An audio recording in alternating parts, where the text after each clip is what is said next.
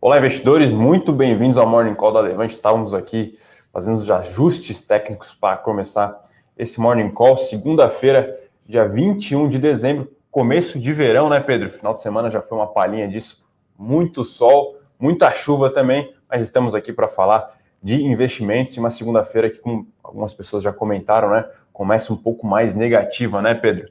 Bom dia, pessoal. Bom dia, Fernando. Muito bom segunda-feirazinha hoje, começando mais negativa aí ao redor do mundo, né? Então, Fernando, puxa o bonde aí, daí eu vou, vou te ajudando a comentar aí. Bom, é, não é muito diferente daquilo que a gente vinha na, falando na última semana, né, Pedro? A gente conversava aqui, é, segunda onda de Covid muito forte na Europa, nos Estados Unidos, mas em algum grau, né, as notícias é, à vacina e, as, e, e estímulos vinham fazendo mais preço, né, e o tom mais é, positivo vinha prevalecendo, né? Agora é, parece que o mercado uh, talvez tenha reconhecido isso, pode ser um pouco de realização de lucro, enfim, a gente pode apontar alguns motivos, mas a grande verdade é que é, hoje a madrugada começou um pouco mais negativa e parecia que precisava de um certo clique, né? Alguma, algum catalisador, e, e tem a tal da nova cepa agora na Inglaterra, que é realmente uma espécie de mutação, enfim, a gente não vai entrar aqui em detalhes, a gente nunca conseguiria falar com tal propriedade científica, mas é uma, uma cepa que possivelmente é mais, tem um potencial de infecção bem maior, né? Isso reacende novamente essa, esse risco, né, Pedro, e acaba diretamente Isso. refletindo né, nas medidas restritivas por lá, né? a gente vê os países na Europa, né? Vários países já endurecendo as medidas de lockdown, seguindo a Inglaterra, né? Então, e o que o mercado está olhando, pessoal, agora é olhando para frente e falando, putz, temos o risco aí, né, de, dessa nova, dessa mutação do vírus. Uhum.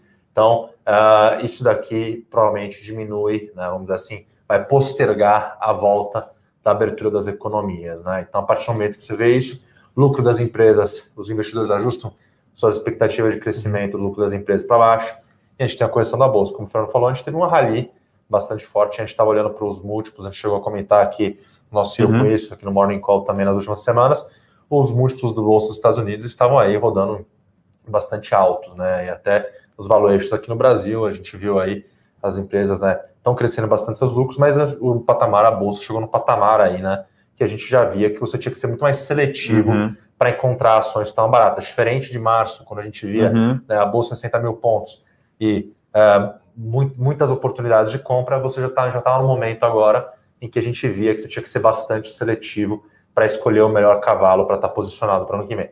Então, acho que é normal ter essa correção, uhum. acho que a gente deve ver enquanto os investidores do mercado digerem um pouco das informações do que, uh, do que, do que é essa, do que significa essa nova mutação do vírus para a economia mundial e qual é o efeito que ela vai ter, a gente deve ver aí o mercado andando um pouquinho de lado ou sofrendo algumas quedas, né?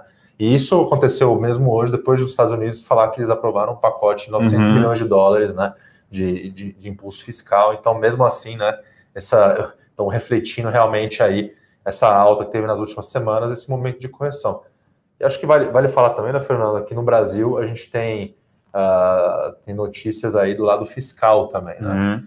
Então, também impacto negativo, eu estava olhando aqui os DIs futuros aqui subindo, eu estava vendo aqui o DI 25 subindo aí 2,20%, eu acho que o risco, as pessoas, os investidores olhando aí com medo, realmente, uh, o governo está falando de, de duas medidas que poderiam aumentar os gastos do governo em mais de 30 bilhões de reais uhum. por ano, tá, pessoal? Então, a gente tá, fez uma estimativa aqui na Levante, se não me engano, são uma das medidas adicionaria 30 bilhões de gastos em 10 anos, a outra 330 bilhões de reais de gastos. Que até não é tanto anos. assim, talvez, né, Pedro, mas acaba somando, uh, uh, ganhando corpo nesse risco fiscal, né? Então, ah. contextualizando, a gente tem a questão lá da PEC emergencial que ficou para o ano que Isso. vem, né, Pedro, que é um risco bem relevante. Aí tem a questão também do tal do recesso, né? Volta uhum. antes, não volta antes. Ao que tudo indica, vai ficar para fevereiro mesmo a volta né, da, da, da, de Brasília. Né? Isso tem alguma relação também com a questão da eleição na Câmara, eleição Sim. dos senadores, que possivelmente se volta antes poderia beneficiar, alguns partidos não gostaram, enfim. Então a gente vê realmente certa, talvez morosidade, enfim, em ter, ter esse é, apreço com uh, uh, lado fiscal brasileiro, que é um risco muito relevante. Esse toma lá da cá também, né, Pedro? Então, lá a Câmara fala que é, não, é, não é boa vontade do governo, o governo fala que é culpa da Câmara as pautas não avançarem, e agora tem essa questão aí. Lembrando, né, pessoal, a gente sempre faz essa observação, tá tudo escrito meio com isso, né, Pedro? Isso. O pessoal acompanha os números, os detalhes, as análises, isso. tudo que a gente fala aqui tá então, escrito é... com detalhes lá, né? Então, até para explicar um pouquinho melhor, pessoal, a gente está falando principalmente aqui hoje do lado fiscal de três medidas, tá? A primeira delas seria o aumento dos repasses referentes ao fundo de participação dos municípios, tá? Então, o governo federal aumentando os repasses para os municípios. E a segunda delas aqui seria o, o aumento do repasse do fundo de participação dos estados e, por último, uma redução dos juros cobrados do governo federal sobre as operações de refinanciamento das dívidas dos governos estaduais. Tá? Então, três medidas aí que onerariam o governo estadual, estão tramitando no Congresso. Então, isso, né, isso deixa os investidores bastante ansiosos, como o Fernando colocou muito bem aqui. E isso junto também à questão da PEC emergencial, que não foi aprovada, aí, uh, e, e, do recesso, né? Então, dessa morosidade que a gente está vendo do lado dos, do, do nosso Congresso, né? Então as coisas ficaram para ano que vem, para pós eleições de Câmara e Senado. Então a gente vê aí né, o Brasil precisando de medidas uh, com certa urgência e do lado nossos políticos eles continuam fazendo o joguinho deles e a economia é quem sofre nesse processo, né, Fernando? Acho que e vale notar também, eu vi o pessoal aqui perguntando antes da gente começar a falar das empresas mais geral aqui Queria falar mais uma coisa de macro, Fernando? Eu acho que é isso, né? O panorama realmente não, tem muita novidade, né, Pedro? É um pouco mais do mesmo, mais essa observação aí, o receio do mercado com a, com a, tal da nova cepa na Inglaterra, né? Acho que é a Sim. principal observação no dia, mas não é muito diferente daquilo que a gente vem falando na última semana. Ah, tem uma pequena é, observação também, já estava praticamente certo, né? A aprovação da Moderna, né? Isso. A vacina, é, a FDA, né? A espécie de Anvisa dos Estados Unidos aprovou lá a Moderna na sexta-feira então é mais uma vacina. Lembrando que muito provavelmente não teremos ali uma, duas, três winners, vamos assim dizer, nessa uhum. corrida pelas vacinas. Todas elas serão importantes. Então é, é, é, importante mais uma vacina sendo aprovada, né? Lembrando que essa ela uh, consegue ser armazenada a uma temperatura mais razoável, vamos assim dizer, né? Se não me engano, é de 0 a 10 graus, uhum. muito melhor, né, Pedro, que a tal de menos 70 lá Sim. da Pfizer. E uh, então, notícia positiva. Espanha vai começar a vacinação dia 27 de dezembro, outra notícia também uhum. positiva, Israel, enfim, são esses movimentos né, que vão aí é, se acelerando aí ao longo dos próximos dias. Tem Chile, tem Canadá, enfim, vários países já endereçando né, de fato seus programas de vacinação, mas hoje realmente a toada mais negativa parece estar dando cor aqui nas telinhas vermelhas do home broker, né, Pedro? ah, então, então, pessoal, acho que antes de entrar nas, nas perguntas aqui, já vi que tem algumas perguntas de vocês terminar aqui o nosso comentário, só falando aqui, né, a ser lado das empresas, acho que tem duas notícias aí que uhum. a gente uhum. queria destacar, né, a primeira delas em relação à ser educacional, que fez uma aquisição, tá, então ela fez uma aquisição na Bahia, no, Instituto Avançado de Ensino Superior de Barreiras, tá, então é, essa aquisição é de 210 milhões de reais, é uma cidade de Barreiras, fica no interior da Bahia, é uma cidade com 157 mil habitantes, né, e a Unifasb é um, é um polo agropecuário, tá, então, pessoal, ali esse interior da Bahia é muito rico, né, muito ligado à produção de gado, principalmente ali, né, e é um lugar com, com, com, tem bastante riqueza. Muitas pessoas não conhecem, mas é uma potência dentro do interior da Bahia, né, e a SER fazendo essa aquisição aí, é uma, uma, uma unidade com aproximadamente 1,6 mil alunos matriculados, né, Fernando? É, aquisição talvez não tão grande, né, quanto outras já realizadas, mas uh, você preparou um material muito interessante sobre aquisição. Não é sempre que a gente vê isso, né, Pedro? A empresa uhum. anunciar aquisição e pô, dar bastante, não guidance necessariamente, né? Projeção, mas bastante informação, uma pintada de estratégia ali para realmente conseguir balizar. Parece ser uma questão aí, né? É uma questão até um pouco parecida com, com uh, saúde, são as sinergias, né, que você pode ganhar com esse tipo uhum. de negócio, né, Pedro? Sim. É, ali você, além de você conseguir, né, uh, integrar com as outras operações que você tem na, na, na região, abre um novo mercado para a empresa. Exatamente. Né, pessoal? Então, é uma maneira de você crescer em um, uma região que tem bastante potencial, sem você ter que entrar ali, né? Sem você conhecer, você já compra o conhecimento de quem está naquele uhum. mercado, uhum. né, de certa maneira. Né? Então, aquelas, aquela unidade já estava operando ali faz um tempo, já tem conhecimento do mercado, sabe como funciona, os alunos já conhecem aquilo, é diferente você chegar lá e montar do zero né, uma unidade nova. Então, além das sinergias de você conseguir fazer uma redução de custo no momento que você adquirir a unidade, você vai ter é, cargos ali que você consegue né, acabar eliminando, porque já tem duplicação dentro da sua estrutura. E, e, além disso, você já ganha também, aí, né? Você tem acesso a esse novo mercado, tá? Então, a gente, é um mercado que a gente está vendo bastante uhum. aquecido, assim como o mercado de, de saúde está uhum. Tá bastante aquecido, o mercado de educação também continua aí esse movimento de consolidação. Né? É uma notícia que a gente acha positiva para a empresa. Outra notícia, né, Pedro, que a gente achou bem interessante, não é a primeira vez que a empresa faz isso, é lojas americanas, né? Uhum. Então, ela anunciou um JCP, né, um juro sobre capital próprio de 400 milhões, né, isso é 0,21, 0,22 é, centavos por ação, né, 22 uhum. centavos por ação, e ao mesmo tempo ela emite uh, novas ações, né, numa, uhum. Só que essa não é, não é o tradicional follow-on, né, essa aí o investidor de fato recebe lá o bônus e pode negociá-lo, né, se não me engano vai ser o LAMI 12, né, ou LAMI 13, né, então é, é realmente bem curioso, né, a gente acredita que possivelmente ela faça isso essa engenharia financeira, né? Porque na prática você tira de um bolso e coloca no outro, né, Pedro? Então isso. isso sai do caixa da empresa, ela distribui o JCP, mas da mesma forma, ela com um montante muito parecido, ela emite novas ações e reintegra, vamos assim dizer, esse caixa. Então a gente acredita que é uma questão ali de otimização de R, talvez alguma coisa nessa linha, né, Pedro? É, que é, para quem não entende muito, deixar um pouquinho mais claro para vocês, pessoal. O JCP, quando você paga o JCP, ele tem toda uma regra pra, de quanto você pode pagar do seu patrimônio líquido, do seu lucro retido ali, patrimônio líquido, como na forma de JCP, e isso entra na conta, ele reduz o seu lucro tributável. Então ele diminui a base sobre a qual você vai pagar imposto. É como se fosse uma despesa financeira. Como né? se fosse uma despesa financeira, é praticamente a mesma lógica. Então, a empresa está fazendo isso, ela vai reduzir o tanto que ela tem a pagar de impostos, né? E ao mesmo tempo ela mantém, né? Ela faz essa emissão para manter o seu caixa na mesma medida, tá? Então, é claro, para fazer uma emissão você tem alguns custos envolvidos também, então a empresa tem que olhar com muita atenção os custos que ela vai ter que fazer para a emissão, né? O, o, o, quanto que ela e o quanto que ela vai conseguir gerar de benefício fiscal a fazer uhum. esse pagamento de JCP. Então é sempre uma né, esse, esse trade-off, né? Então as americanas acreditando aí, a gente, a gente vê de certa maneira neutro para a empresa, né? Uhum. Não, não vemos um grande impacto nem positivo nem negativo para a empresa. É, ela já fez isso por essas. em 2019, né? E aí, para o acionista de, de LAME, né, LAME 3, LAME 4, a gente sempre recomenda, né, Pedro? Uhum. Ou você exerça o seu direito, ou venda o direito assim que você, você receber na data, se não me engano, dia 5 de janeiro, tá? Uma das duas alternativas. Muito provavelmente o bônus vai estar ali proporcional ao preço uh, em que vai ser exercido, enfim. Então, assim, se você não. Só vai perder de fato dinheiro se você não, não exercer, né? Deixar o prazo expirar, que é dia 5 de fevereiro também. Então, essa é, é a nossa recomendação. Você, acionista, ou exerce o direito ou venda a mercado, né?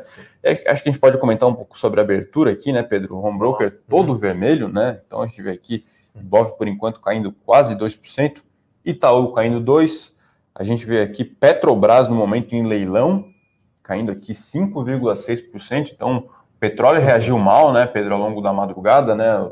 O Brent ali voltou para casa dos 50 dólares o barril. Então, o Petro vai reagindo mal a essa notícia. Setor elétrico aqui caindo mais que um também, o Engie caindo 1,6. Uh... Não, o setor elétrico né, junto com os juros futuros, né? Exatamente. Então, o risco fiscal aí, né? As taxas de juros abrindo, a curva de juros abrindo, impactando negativamente o setor elétrico. E da Petro, também tinha uma pergunta aqui já do Ricardo Anjo, perguntando né, se petróleo caindo forte, se é realização das últimas altas ou temores de novas restrições. Ricardo, aqui é, é, é medo, como eu falei, em função da, dessa, vamos dizer, dessa mutação do vírus, né, os investidores estão receosos que isso vá reduzir o crescimento esperado para o ano que vem. Tá? Então, crescimento global mais fraco, né, a volta de restrições em relação ao coronavírus, né, isso daí diminui a perspectiva de consumo de petróleo. Né? Crescimento, sempre lembrando que quanto maior o crescimento econômico, maior a expectativa de que tenha o consumo de petróleo. Né? E também uhum. mais restrições, menos viagem, uhum. menos consumo de petróleo. Então, é justamente a, a, a queda dessa correção aí, justamente em função né, dessas novas restrições, esse medo ligado a essas, em relação ao coronavírus, tá? Acho que eu diria que eu daria esse destaque aqui. Então, acho que banco, né, tem toda essa questão também de um pouco de Uh, um pouco de kit Brasil, um pouco de Sim. aversão a risco. A gente vê aqui BB, né? Banco do Brasil caindo um pouco mais que os bancos privados. E aí tem um caso bem interessante que a gente vai dar uma pincelada aqui, né, Pedro? Uh, a gente viu na madrugada o minério de ferro subindo, mas a ação da Vale caindo, está caindo aqui no momento 2,6%, talvez refletindo ali a notícia de sexta-feira, né? O, uh, um acidente de trabalho que acabou acontecendo lá na, na mina de córrego do feijão. Córrego, córrego do, feijão. feijão. Então, infelizmente acarretou na, na morte de um, de um terceirizado, né? Então Isso. talvez seja aí o mercado uh, refletindo essa questão de percepção de risco. Acho que esse é, esse é o termo, né? Então, o é minério está subindo, talvez isso impactaria lá a geração de fluxo de caixa, EBITDA, enfim, qualquer métrica que a gente for utilizar, mas a percepção de risco uh, da Vale perante os órgãos, essa questão, novamente voltando, realmente parece estar refletindo aqui na ação, a ação caindo quase 3. Lembrando, pessoal, que é uma cava paralisada, então não era, não era, uma, não era uma barreira de rejeitos, que nem aconteceu né, em Brumadinho ou Mariana, coisa do tipo, né, ele estava realizando uma, uma, operação de manutenção lá e ocorreu um deslizamento de terra, tá? Então, realmente, não era nenhuma das áreas, vamos dizer assim, de, de grande risco que a Vale monitora, as grandes cabras, as grandes barreiras dela, né? Era uma, uhum. uma coisa, uma unidade paralisada, em menor escala, né? Realmente um deslizamento muito triste a notícia mesmo assim, né? Uhum. Mas a nossa visão aqui é que isso não, a gente não vê nenhum impacto para a produção de minério de ferro da Vale uhum. para esse ano. Né? Então, as, as, perspectivas de produção de minério de ferro da Vale continuam as mesmas. Acredito que vai ter, no curto prazo, aí, um, uma, uma certa, uh, vamos dizer assim, a ação deve sofrer uma certa volatilidade, que já está sofrendo hoje uma correção aí. Tiver a ação aqui na meta caindo 3,20, quando tiver a CSN estava sofrendo uma leve alta. A CSN já caiu para negativo agora. Mas a ação da Vale estava contrastando ambas aqui, né? Mas com a alta do minério de ferro, né, então o preço do minério de ferro subindo e as expectativas né, de crescimento da economia global no ano que vem, em movimento de liquidez, né, a alta liquidez que tem no mundo, as perspectivas para as ações da Vale continuam uhum. bastante positivas uhum. para esse ano, tá, pessoal? Então acho que a gente pode ter um pouco de ruído no curto prazo, mas assim como aconteceu lá em Brumadinho, né, quem uh, investiu na ação da Vale no momento que a ação estava sofrendo mais ali a queda, se deu bem, né? A gente sabe que é, é, tem que ter uma, é, tem que fazer uma certa separação, né? Uma coisa é o fato de que né, estava ocorrendo uma, um desastre, outra coisa é que a gente tem que, nós como investidores, temos que olhar para aquilo de uma maneira um pouco mais fria e falar, tá bom, né?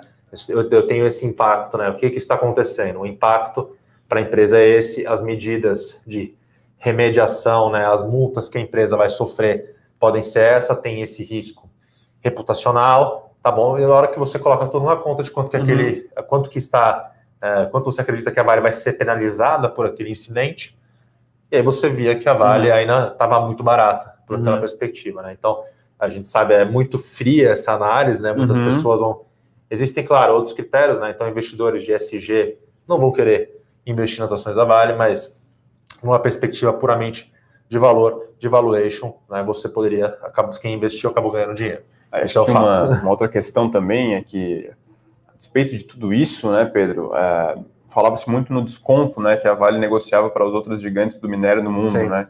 Então talvez a gente pode ver no curto prazo aí esse desconto abrindo um pouco, né? Então um dos calls era desconto fechar à medida em que a Vale avançava na agenda ESG, avançava nos acordos por Brumadinho, né? E talvez agora é, o mercado esteja refletindo isso, né? Que vai atrasar, que vai gente atrapalhar, que esse risco volta um pouco, então se a gente fosse fazer um gráfico aqui, talvez o desconto aí nas, nas próximas semanas possa abrir. Não sei possa se voltar concorda. Eu concordo, concordo, concordo com a análise do Fernando. Acho que vai. A gente deve ver uma abertura novamente, o desconto de vem reduzindo, já abriu lá em Brumadinho, agora deve voltar a abrir um pouquinho.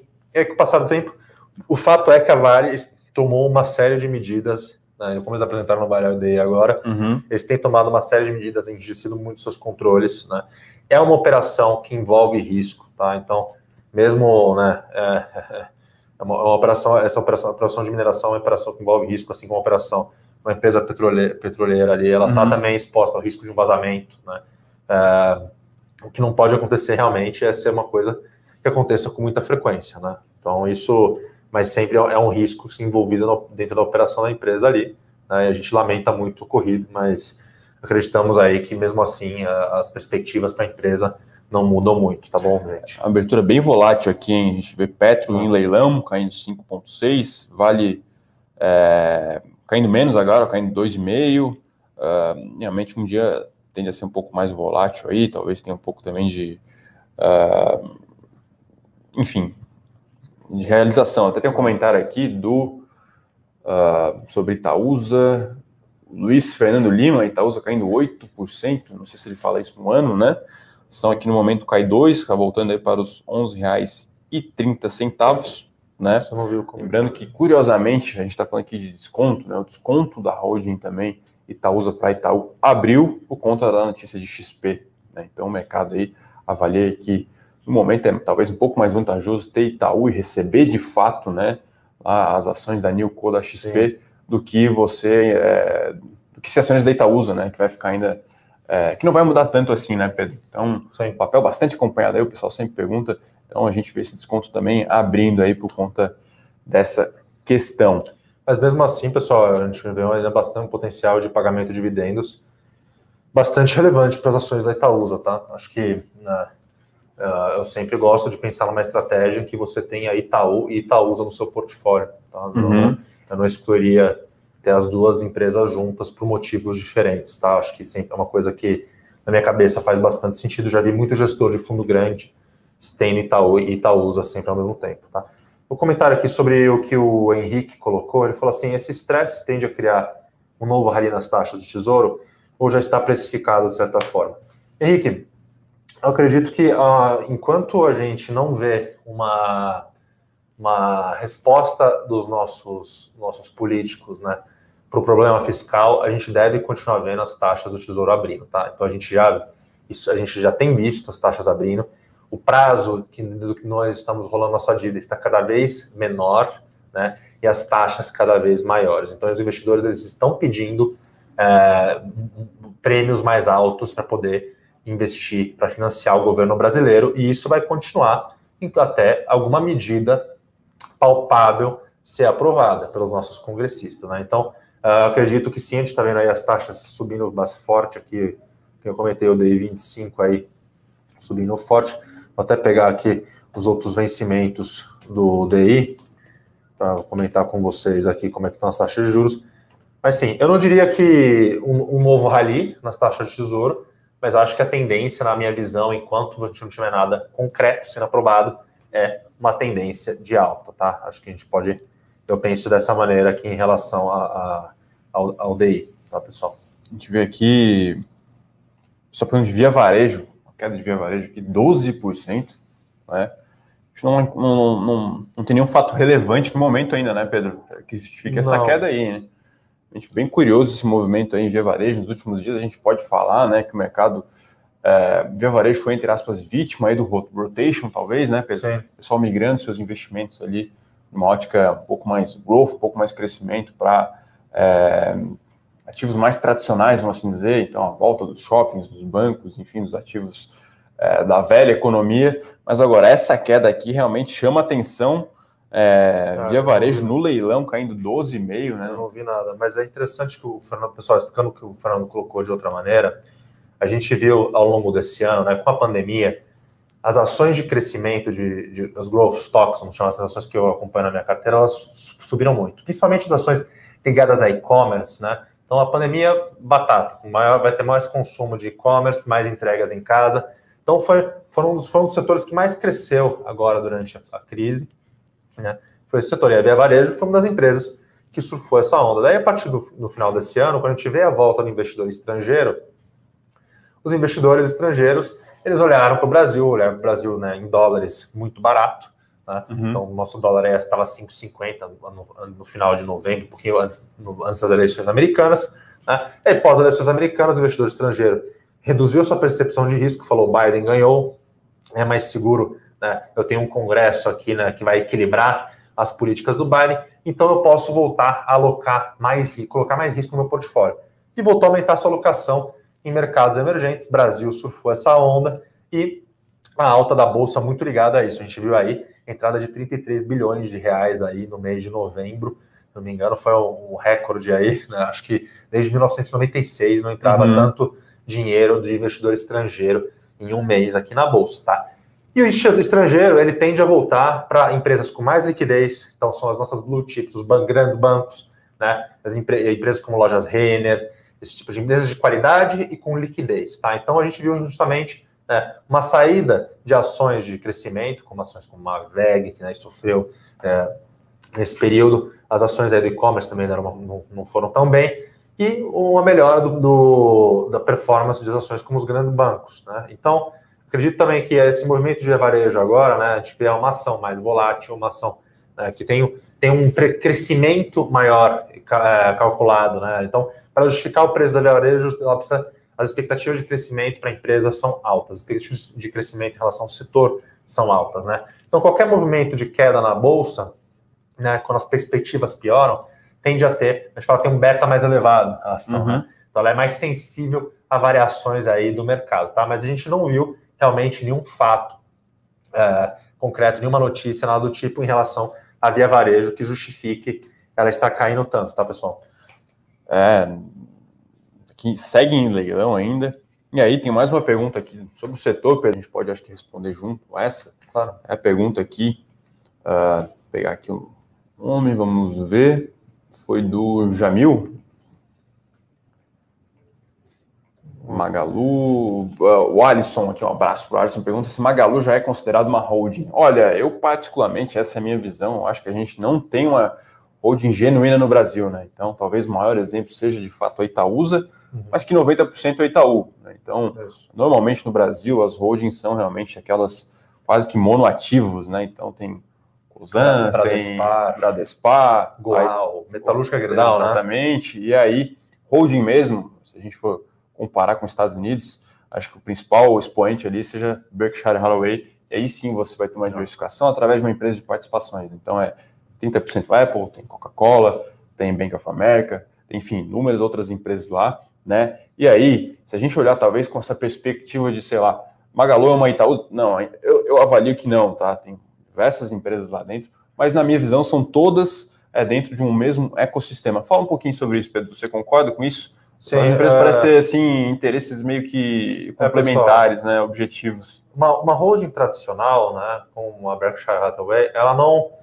ela compra empresas de diversos setores, né, e aí ela tem os seus, ela atua muito mais como um fundo, né, ali dentro uhum. daquelas empresas. Ela vai ter pessoas dentro do conselho daquela empresa, né, diferente da Magalu, que integra essas empresas. Ela traz essas empresas para dentro dela. São empresas que estão ali ligadas ao seu core business, né, às vezes dentro de uma holding tradicional pura, você tem uma empresa de um setor totalmente uhum. diferente e descorrelacionado a outro, né? Então, realmente é um interesse muito mais investimento, muito mais financeiro.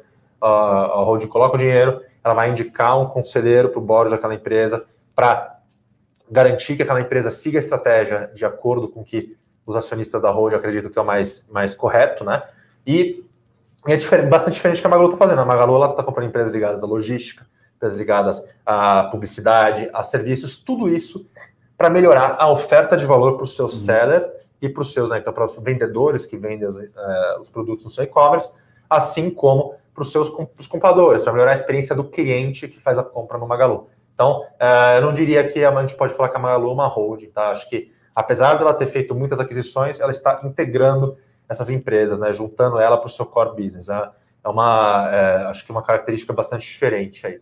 E, Fernando, eu queria até destacar aqui, o Jamil fez uma pergunta, né? Com esse problema do Covid, do político e fiscal no Brasil, não é melhor investir em ações internacionais? E, Jamil, justamente, eu acredito que uh, você deve sempre ter no seu portfólio diversificação, tanto de setores quanto de regiões. E é por isso que a gente na Levante a gente lançou recentemente o produto internacional. O Fernando aqui é, o, é o gestor do produto, tá? Então, a gente acredita que dentro de uma estratégia de portfólio, você olhando para o seu patrimônio como um todo, vale sim a pena você ter uma parcela ali alocada em ações internacionais, tá? Então, porque o que acontece, você acaba reduzindo o risco do seu portfólio como um todo. Você está exposto a setores, muitas vezes, que aqui no Brasil você não tem. Então, tem setores de biotecnologia lá fora, tecnologia né, de, de ponta, empresas que a gente, empresas e setores que a gente não teria acesso investindo aqui, e exposição a economias diferentes. Então, quando investir lá fora, você está tá exposto ao crescimento da economia dos Estados Unidos, ao crescimento uhum. da China, da Europa. Enquanto se você investir numa empresa brasileira que opera 100% no Brasil, vamos dar um exemplo aqui, bobo, de uma, de uma lojas Renner, vai? Uma Ering, uhum. uma coisa do tipo, é uma empresa que está 100% ligada ao, à, à economia brasileira. Né? Então, você está é um risco, um tipo de risco diferente. Então, nossa perspectiva faz total sentido você ter sim uma parte do seu patrimônio lá fora. Fernando, quer comentar mais alguma coisa sobre ah, isso? Sou muito suspeito para falar, né, Pedro? Fernando mas né? é, além de toda essa vantagem que o Pedro falou de diversificação, você ter poupança em moeda forte, acho que é importante a gente sempre sim. se situar. Estamos no Brasil, um país é, emergente, né, antes de tudo. Mas acho que, a minha visão, a principal vantagem é você passar a ter acesso aos modelos de negócio mais espetaculares do mundo. Né? Então, como o Pedro falou, algumas tendências globais, né, é, a gente não consegue ter exposição no Brasil. A gente conseguiu ter um pouco agora com e-commerce, né, Pedro? Mas a gente tem inúmeras outras tendências que a gente não consegue surfar. Sim. Carro elétrico a gente consegue surfar. No Brasil, não conseguimos. Biotecnologia. conseguimos na VEG, pessoal. É, indiretamente, indiretamente, mas consegue, não, não temos uma empresa produtora de carro elétrico. Mas assim, é, e até a, Só pra... fosse, por exemplo, uma segunda derivada, bateria de carro, a gente não tem. É, a gente chegou a ter no Brasil a Biotoscana em biotec, biotecnologia, não tem mais, né? Então, realmente, o leque de opções lá, é, principalmente ligados à tecnologia, é muito maior, né? Então, os negócios mais espetaculares, na minha visão, é, estão nos Estados Unidos. A gente teve até uma onda de empresas de serviços financeiros no Brasil, que é um setor forte, né? A gente viu XP foi abrir capital lá fora, né? Então uhum. essa é uma outra perspectiva Sim. também que as empresas buscam o mercado americano, né? Para uh, ah, lançar suas ações por algumas vantagens, enfim, golden shares, enfim, algumas vantagens que acho que a gente não precisa, não, não é o momento comentar. Mas então a gente fica o convite aqui para você conhecer o produto, né? E a gente faz sempre aquela velha observação, né, Pedro? Você pode ir lá, assinar, poxa, não gostou do produto, política de cancelamento até 15 dias, sem constrangimento, sem nenhuma pegadinha, nada, você vai lá, cancela e tá tudo bem. E pessoal, é importante falar, né, que a gente sempre vê muita gente, né, eu inclusive, antes de, né, antes de tempo atrás, a gente trabalhava no mercado, ter mais conhecimento, eu tinha muita dúvida sobre, né, como é fácil investir lá fora, né, como que eu faço para investir lá fora, né, então, hoje é muito simples investir lá fora, você tem uma série de maneiras que você pode investir lá fora, tanto investir através de BDR, quanto abrindo uma conta em uma corretora diretamente lá fora, né? E é muito simples hoje em dia. Então, não existe, a gente até, é, o, o Fernando fez uma série de guias ali dentro do produto, explicando passo a passo de como você faz para abrir uma conta, como você faz para operacionalizar, com vídeos, uhum. né? Tá tudo muito bem explicadinho, muito bem colocado, né? E lembrando vocês também que a gente tem o nosso time de atendimento, então o nosso diretor de relacionamento, Bruno Santos, está aqui 24 horas por dia aí com o time dele, né, online aí, para responder qualquer dúvida que você tenha. Eu garanto para vocês, se vocês entrarem no produto conhecerem, está muito bacana o produto. As empresas, né, né? Então, é, eu, eu também participei aí junto com o Fernando uhum. processo aqui, né? A gente montou o produto aqui para a equipe inteira junto e meu, tudo a ver, né? Growth stocks, é, ações globais, tem muita, Fernando muita tem interação. Umas growth, né? Tem umas growth stocks lá, eu, tô, eu fico eu fico enciumado, eu fico olhando os growth stocks na carteira do Fernando, é, então. fico querendo colocar na minha também. Tem uma, uma pergunta aqui bem interessante do uh, pegar aqui, quem, nos, quem mandou a pergunta, pergunta muito boa foi sobre XPIN, ah, o melhor fundo imobiliário para 2021. O Thiago Cirino, um abraço para o Thiago aí. Uh, pergunta se a taxa de administração não está muito alta, e aí em tempo real, vou falar aqui com o nosso gestor do produto, né, o Felipe e o Bruno, que tocam produto de fundos imobiliários aqui é, na Levante, até fazer um, um excelente produto, né, Pedro, para quem busca uma renda imobiliária, tem lá os ativos para quem busca renda, os ativos para quem busca uma valorização, é um produto que eu gosto bastante. Uh, e aqui o Bruno me fez o alerta que a taxa de ADM é sobre a receita de locação e não sobre o patrimônio. Então, essa ah, lógica é um pouco diferente, diferente fundo, né?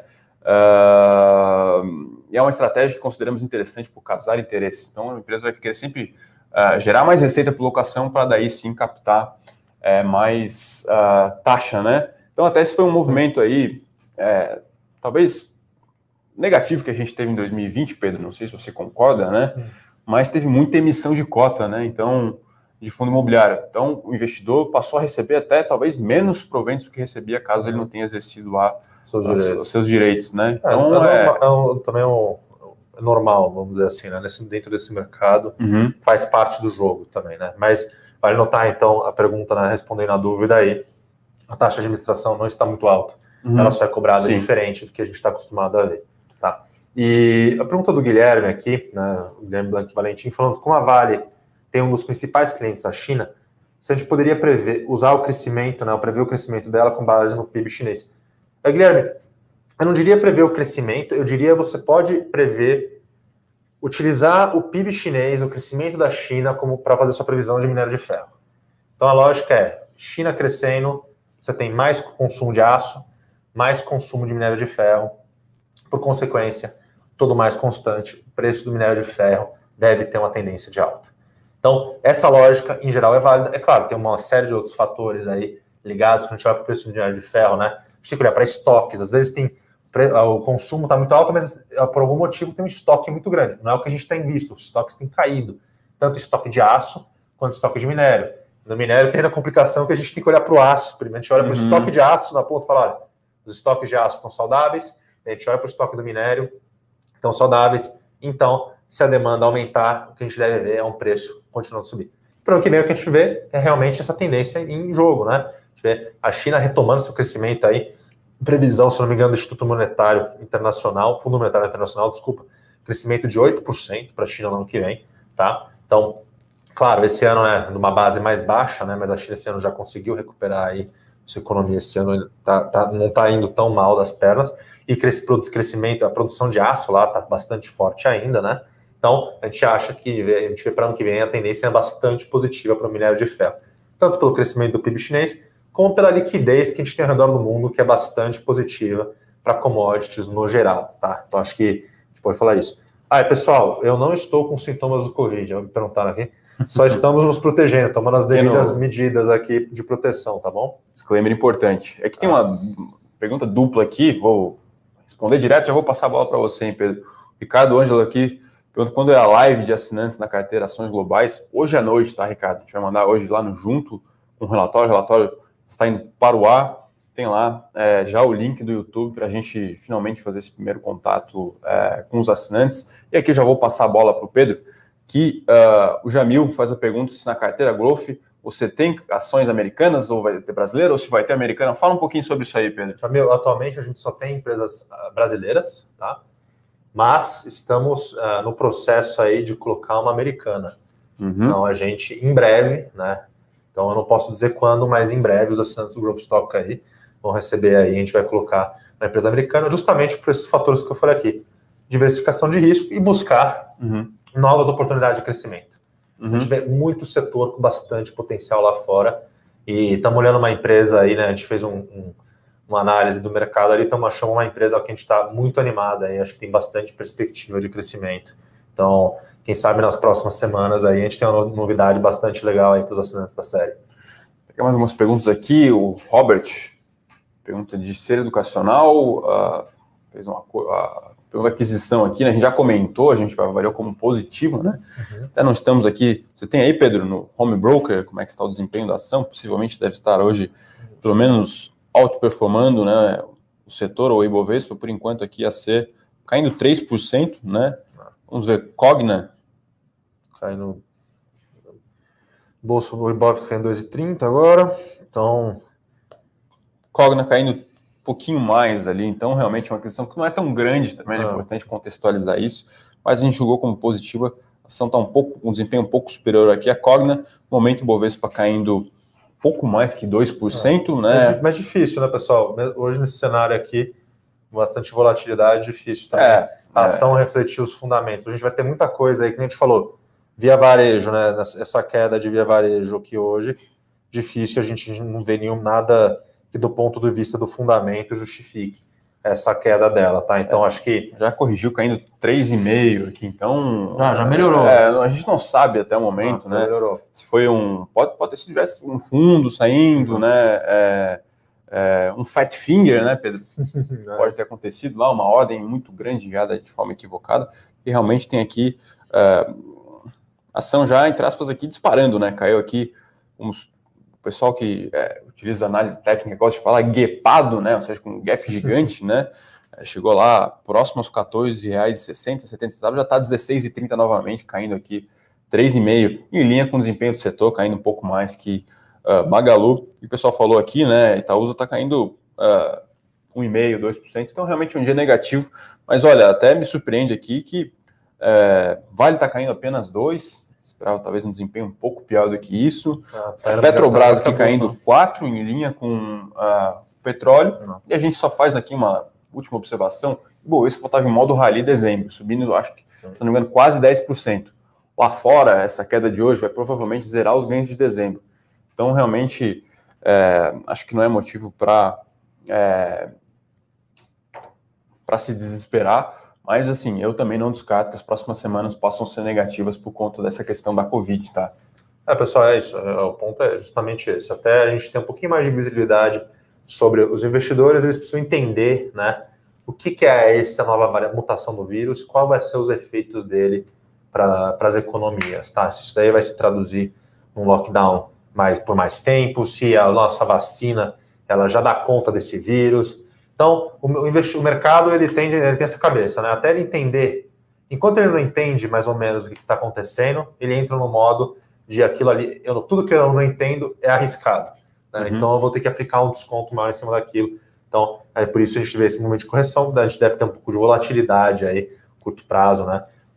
Perspectivas aí no médio e longo prazo continuam positivas, né? Uhum. Mas acho que no, no, nos próximas semanas, que o Fernando colocou aqui, lembrando também que é um, num período de liquidez baixa, né? A partir dessa semana agora, uhum. a gente já vê aí uma liquidez mais baixa, só retomando aí justamente no final da primeira semana de janeiro, né? Então são semanas um pouquinho, uma semana, duas semaninhas aí, que os mercados realmente ficam mais voláteis, então qualquer coisa impacta um pouquinho mais porque tem menos, menos liquidez aí nas, nas, bolsas. Né? O, o, Bruno aqui, um abraço para o analista Bruno, né? O pessoal aqui nos acompanhando, mandou uma observação aqui, já fez a observação do, X, observação do Xpin, agora está falando sobre a ordem de via varejo, né? Foi uma corretora é, mais conhecida por, por ter contas de pessoas físicas, né? Que acabou enviando uma ordem grande, então possivelmente aí é, isso tem explicado né, essa, essa queda aí de via varejo. A gente reitera aqui, é, até nos surpreendeu, poxa, não teve nenhum fato relevante essa manhã, não teve sim, nada, sim. então realmente foi questão aí de uh, peripécias do mercado, né?